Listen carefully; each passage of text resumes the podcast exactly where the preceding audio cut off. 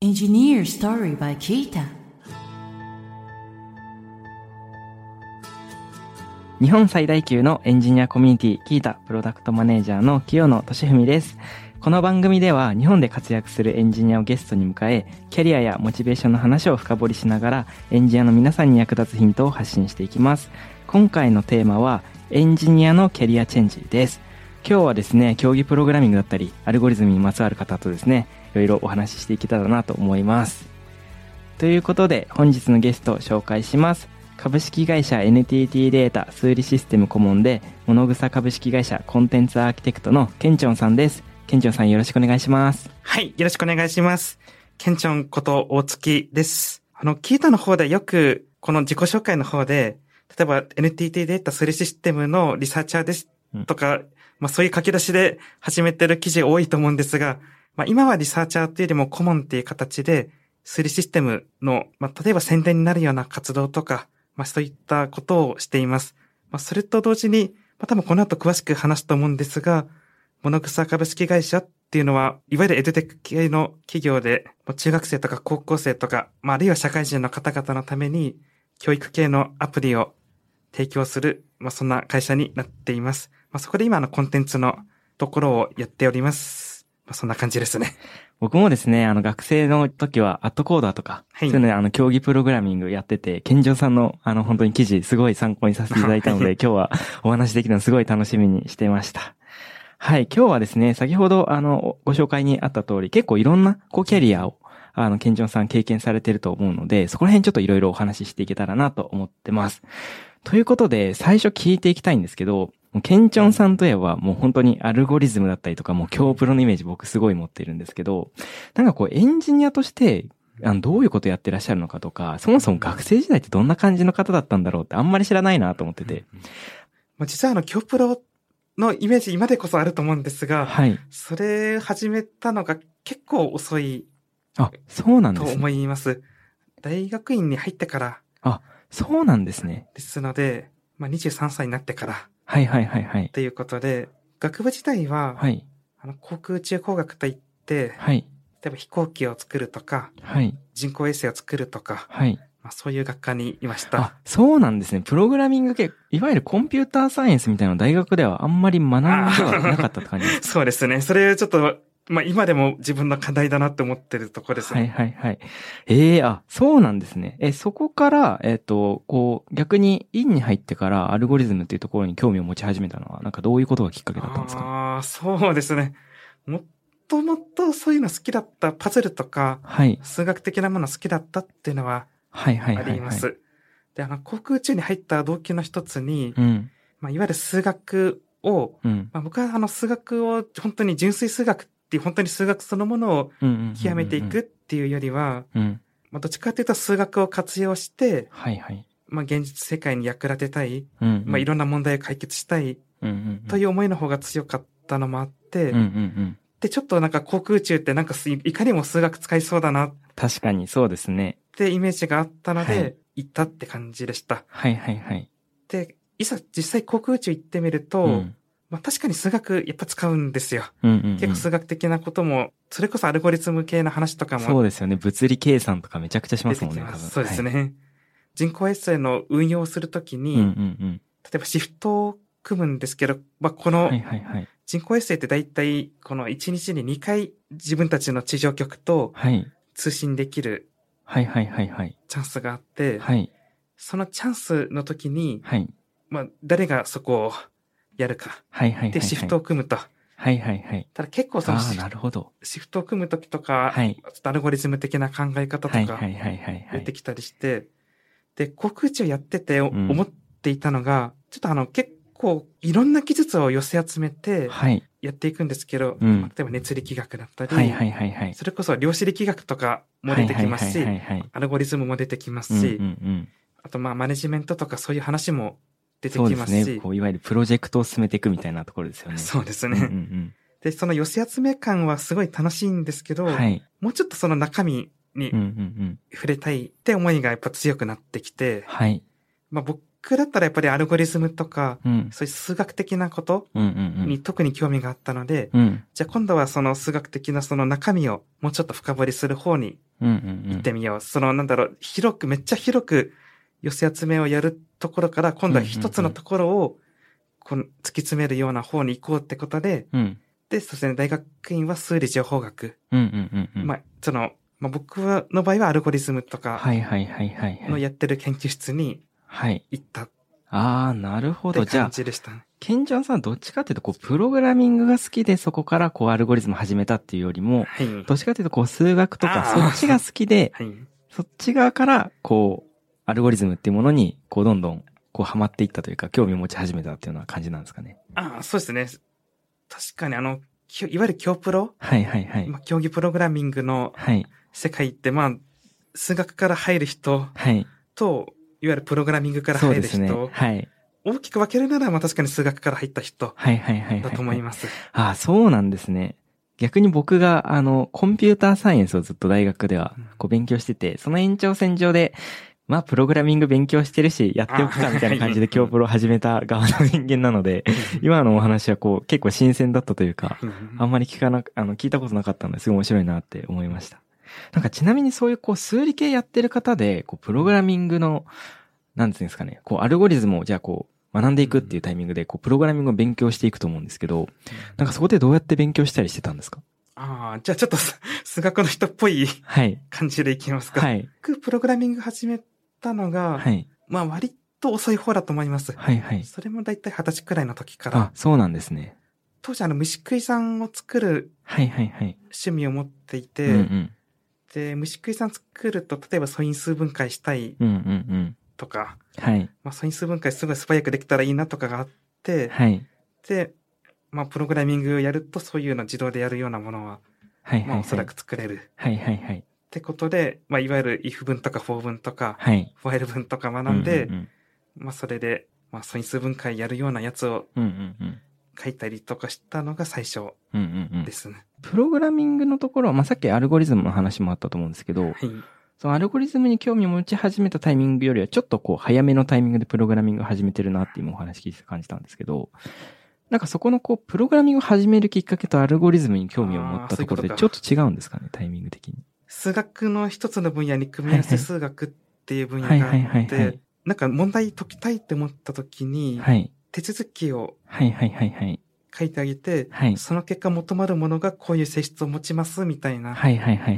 証明をする論法があるんですはいけど。まあ、有名なやつだと安定結構問題とか、はいはいはい。安定結構問題は、まあ、具体的にこういうふうなアルゴリズムをやると、うん。まあ、いずれは停止すると。で、停止した時こういう性質を満たしていますみたいな。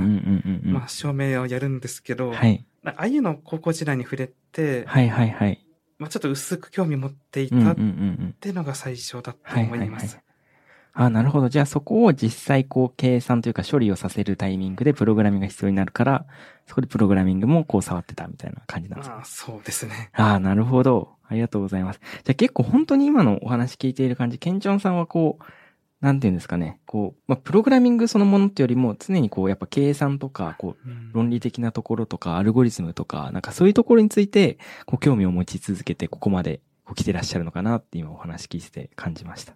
結構そうですね。いわゆるコンピューターサイエンスとか、うんまあ、それか、なんかいわゆるまあ、専門学校とかでプログラミングをこう勉強して、こう、いわゆるウェブ系とかゲームとか、そういうものづくりに行く方とは、やっぱりちょっとこう、なんていうんですかね、アプローチというか、こう始めたところの経緯が、うんこうちょっと違くて、すごいお話聞いてて、すごい新鮮になっていました。ありがとうございます。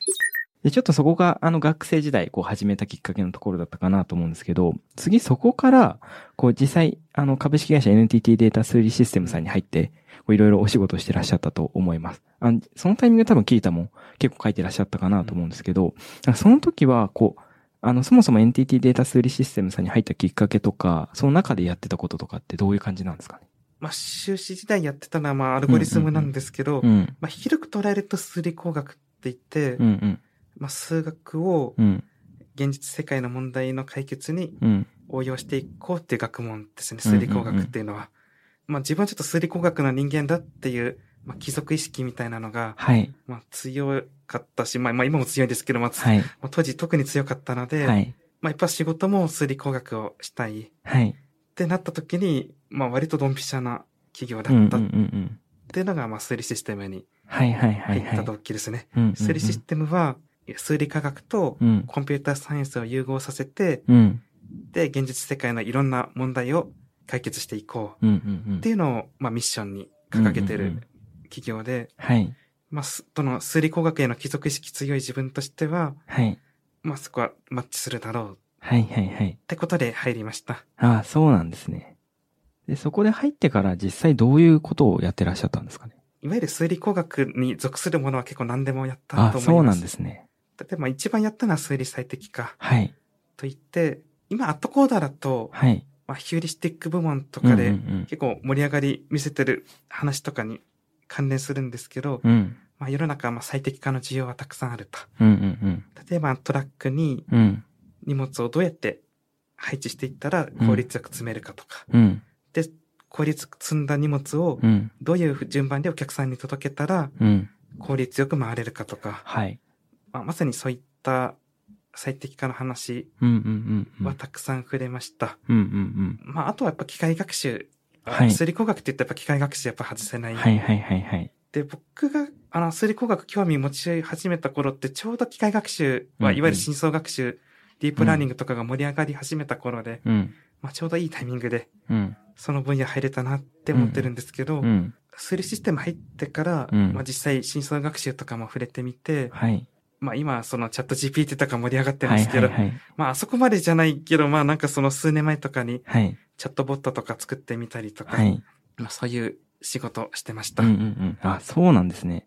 なんか今お話聞いてて、本当にこう、なんていうんですかね、その大学の時に、こう、数理計算ってところをこうやってらっしゃって、その延長線上で、こう、NTT データ数理システムさんにも入ってるのかなとお話聞いてて感じたんですけど、これ NTT データ数理システムさんが、こう、そこに対して取り組んでる理由というか、うんなんかやっぱ会社としてそこに対して取り組んでるってことは何かしらこう、なんていうんですかね。やっぱり社会貢献とか、こう、事業的な話とか、ビジネス的な話ってあるかなと思うんですけど、なんかそこのこう、研究みたいなところを会社さんとしてやってらっしゃるので、こうなんかどういう目的があったりするんですかね？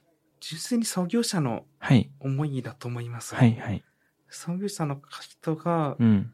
ぱ数理工学の人で、まあ、数理工学をうん。使って、実際の実問題。現実世界の問題を解決していこうって、まあ、多分そういう理念で会社創業したと思うので、うん、うん、うん。まあまあ、そこは崩さないってことだと思いうん、うん、ます。うん。うんあ、そうなんですね。ありがとうございます。今は、こう、NTT データ数理システムさんで、こう、社員ではなくて、顧問として、こう、そうですね。あの、活動してらっしゃると思うんですけど、はい。そこにこう、顧問になった流れとか、あと、まあ、顧問として今どういうことやってるのか、みたいなところもお伺いしてもいいですかそうですね。はい。まあ、それこそ、はい。まあ、今、そのキキータに、はい。が深く関わってくるあ、そうなんですね。話ですね。まあ、数理システムでアルゴリズムとか機械学習とかはい。はい。やっていくうちに、うん。まあ、もともといつかそういうのを世の中に発信したいって気持ちはあったんですよ。うん、うん、で、まあ、数理システムで、うん。うん。まあ、すごい尊敬する大先輩。がいて、うん。まあ、例えばそういうの発どんどん発信してうん。いくことってやっぱ大事だよねって話をされていて、うん。じゃあまあ僕もやってみようってことで、まあ、キータやり始めたのがうん、うん、きっかけで、うん。うん。まあ、そうですね、それしばらくしてのめり込んでやって、はい、はい、はい。で、やっていくうちに、はい。それやってると結構、あの、いいろんな反応もらうんですよ。はい。で特に、まあ、これ読んだおかげで、はい。私もエンジニアになることができましたうん、とか、うん、うん。まあ、そういう嬉しい話すごい。たくさんいただいて、うん、うん。まあ、そうなってくると、はい。なんかその、いわゆる発信とかそっちの方をちょっとメインな仕事にしてみたくなって、はい、はい、はい。だってのがありますなるほど。もともと学生時代から、はい。その、まあ、さっき学生時代のその数学とか数理工学を一つの軸にしていたって話をんしていたんですけど、うん。まあ、もう一つ軸があって、うん。結構学生時代から教育活動は。すごい好きで、まあ、いろんなうん。教育系バイトをやってました。うん。まあ、例えば、公文式の採点スタッフだったり、はい。まあ、家庭教師だったり、はい。塾の先生だったり、はい。あと、まあ、さいわゆる、なんか添削採点スタッフだったり、すごいいろんなことやってらっしゃったんですね。そうですね、教育系のことは一通りやったと思います。だから本当は学校の先生になろうかとも思って。いたこともあったくらあ、いそうなんですね。でした。はい。まあ、まあちょっと話戻っちゃったんですけど、うんまあその発信とかやっていくうちに、うんうんまあその教育系の方の情熱も。ちょっと思い出していったっ。てところがあって、うん。まあしばらくは自分はその発信するって形でちょっと教育活動していこう。で、そのちょうどその頃、まあ、キータのでたくさん記事を書いたことをきっかけに、うん。まあ、講談社の方から。ままあ、ちょっとこれ書籍化しましょうってはい。話していただいて、うんまあ、頑張って本にして、はい。で、出口にまあ執筆の話って結構入ってきて、はい。ちょっとそれをやりたいと思ったから、はい。一回ちょっと社員って形じゃなくて、顧問って形にして、はい。まあ、その執筆の方に専はいはい念した。はいはい。ああ、なるほど。じゃあ、もう本当にその執筆の方をこう集中してやるために、はい。一回こう NTT データ処理システムさんは、こう、社員、フル、フルタイムの社員社員ではなくて、はいこう、顧問という形で、こう、在籍する形になったってことなんですね。そうですね。ままあ、もうちょっといろいろあるんですけど、結果的にはそうです。はいはいはいはい。まあ、もう少し、なんだろう。あの、それ、それとは別に、はい。た例えば、まあ、ちょっと友達と、はい。まあ、ちょっと教育のこといろいろやろうとか、はいはいはい。なんかそういう、い、いいろいろ、まあ、今あまり形にならなかったようはいな。話とかもいっぱいあったっていうのもありますね。ああ、なるほど。じゃあまあ、こう、執筆だけじゃなくて、はい教育っていうところに対して、こう、しっかりコミットしていきたいっていう中で。結果としてそうなったってことですね。はい。ええそうなんですね。なんか、なんて言うんですかね。いなんか今お話聞いて、あの、感じたのが、はい結構その、やっぱりケンチョンさん、こう、何かを極めるっていうところも好きである一方、やっぱそれをこう、うん。後世に、なななんですかねね。それを人に伝えていくとか、は いみんなでそれがこうできるようになっていくとか、こう、うそういうところに対しての関心がすごいあるのが、なんていうんですか、今まで会ったことないなっていうタイプの気がしていて、だからいわゆるそういう極める人であれば、本当にこう極め続ける。例えばアットコーダーとかでも、こうレッド目指すみたいな、レッドコーダーになるところを目指すみたいな、そのためにこう集中して、こうやるためにちょっと仕事の方は、こうちょっといろいろ調整してとかやってる方とかもいるかなとか。そうですね。なんかそこではなくて、こうケンチョンさんは、まあそこはやりつつ、こう人をこう教育するとか、その、なんていうんですかね。そういう教育分野に対してこう興味持って活動してらっしゃるのが、すごい聞いてて、あの、こうなんて言うんだろうな。今まで会ったことなかった方だったので、面白いなっていうふうに思いました。ありがとうございます。だから今こう、物草さんで、はい。こう、あの、お仕事もやってらっしゃると思うんですけど、なんかそこにこう、また転職されたこう、経緯とか、だからそこでなんかどういうことやってんのかみたいなところもお伺いしてもいいですか？まあ、やっぱり、はい。まあ、フリーランスとして結構いろいろやってはいたんですけど、はい。まあ、例えば、まあ、こうして聞いたはい。の。方々から、はい。まあ、聞いたさんから、こういった話いただくとか、はい。もうその一つでしたし、はい。まあ、メインはやっぱりし、まあ、その本の執筆とかだったんですけど、うんうんうんまあ、結構いろいろやってはいたんですけど、はい。まあ、やっぱりちゃんと、落ち着かないとってはいい。うのはい。ははい。思っていました。はい。だから、いずれ、その、なんだろう、教育業界にはい。深くコミットできるような話が、はい。まあ、きっと、そういう流れ、タイミング、うん機会が、うん。まあ、あるだろうとずっと思ってやっていて、はい。まあ、まあ、だから、まあ、多分フリーでやってた期間って多分3年くらいはい。はい。はいだと。思うんですけど、はい。まあ、そしたら、まあ、やっぱり、その、物草さんからはい。お話いただいて、はい。はい。はい。まあ、なんだろうな、ちょっとありきたりな言い方すると運命感じたはい。はい。はい。はい。といええう感じです。いいですね。なるほど。物草さんのこう事業内容的にはなんかどういうことをこうやってらっしゃったりするんですかね？まあ、ミッションは記憶を日常にってことなんですけど、うん。うん。まあ、人間って、この、覚えることっはい。てすごい大変はいはいはい。なことらしいじゃないですか。はいはいはい。まあ僕実はあまりはいそのイメージ、物草に入るまではなかったんですけど、はいはいはい。まあだけど、まあいろんななんだろう、人の話とかはい。聞いてると、はい。と例えばその英単語を暗記するとか、はい。例えば世界史でいろいろ人名を覚えるとか。まあそういうのって高校生とか中学生のまあ子供たちはい。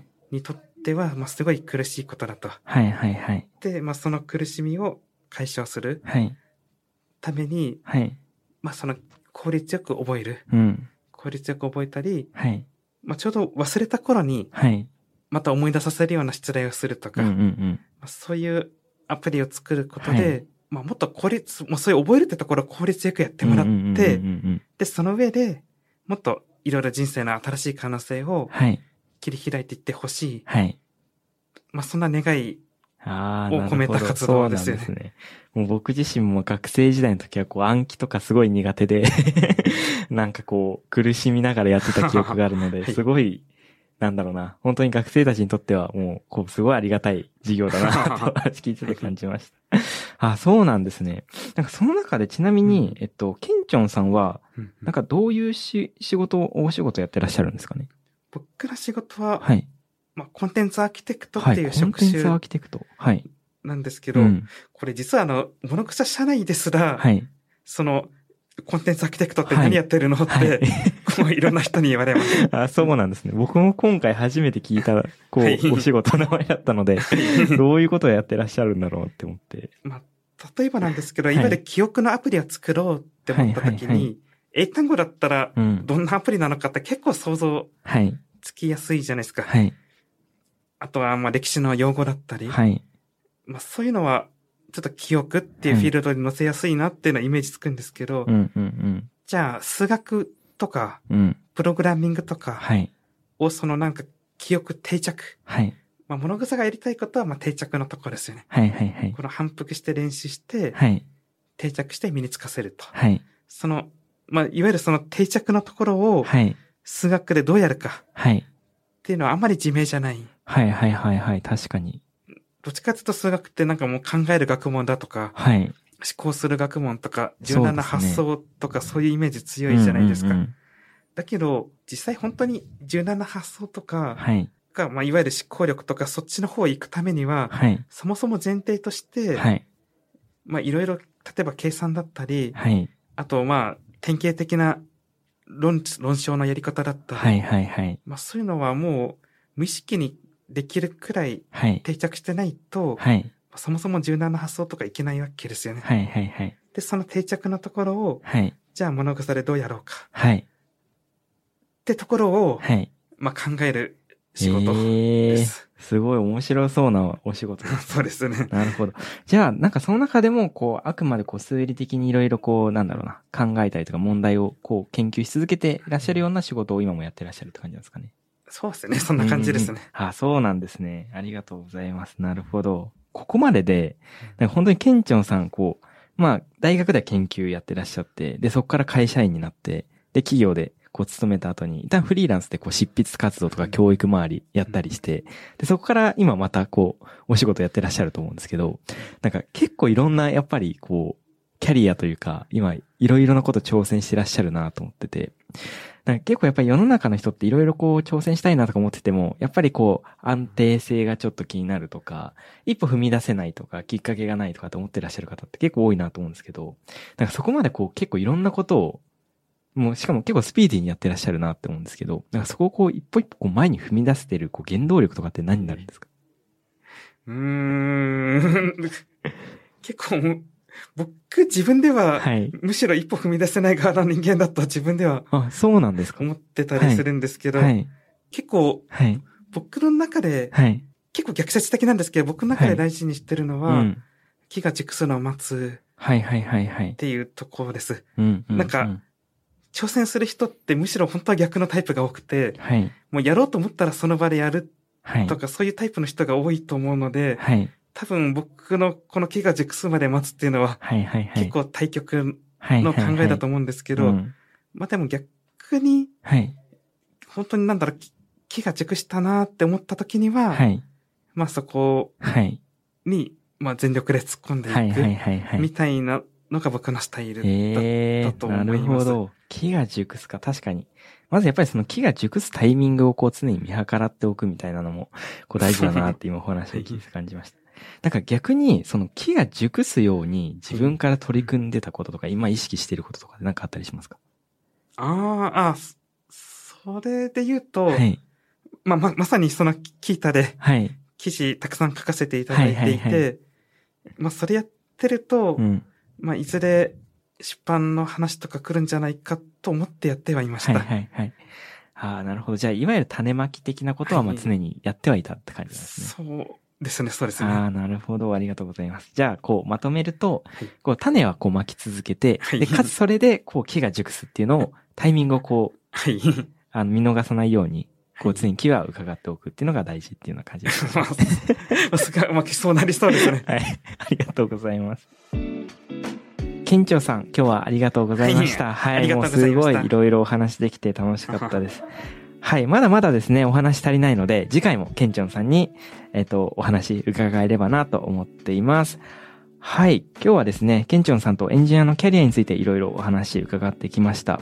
はい。大学時代は、こう、プログラミングやってなかったみたいなところから、結構今まで知らなかったお話がすごいあったので、お話聞いててすごい楽しかったです。はい。さて、この番組では感想や質問、リクエストなどお待ちしております。番組詳細欄にあるリンクよりお気軽にご投稿ください。ツイッターではハッシュタグエンジニアストーリーをつけてツイートしてください。そして Apple Podcast や Spotify の Podcast ではレビューもできますので、こちらにも感想を書いてもらえると嬉しいです。キータ株式会社はエンジニアを最高に幸せにするというミッションのもと、エンジニアに関する知識を記録、共有するためのサービス、キータ、エンジニアと企業のマッチングサービス、キータジョブズ、社内向け情報共有サービス、キータチームを運営しています。ぜひカタカナでキータと検索してチェックしてみてください。お相手はキータプロダクトマネージャーの清野俊文でした。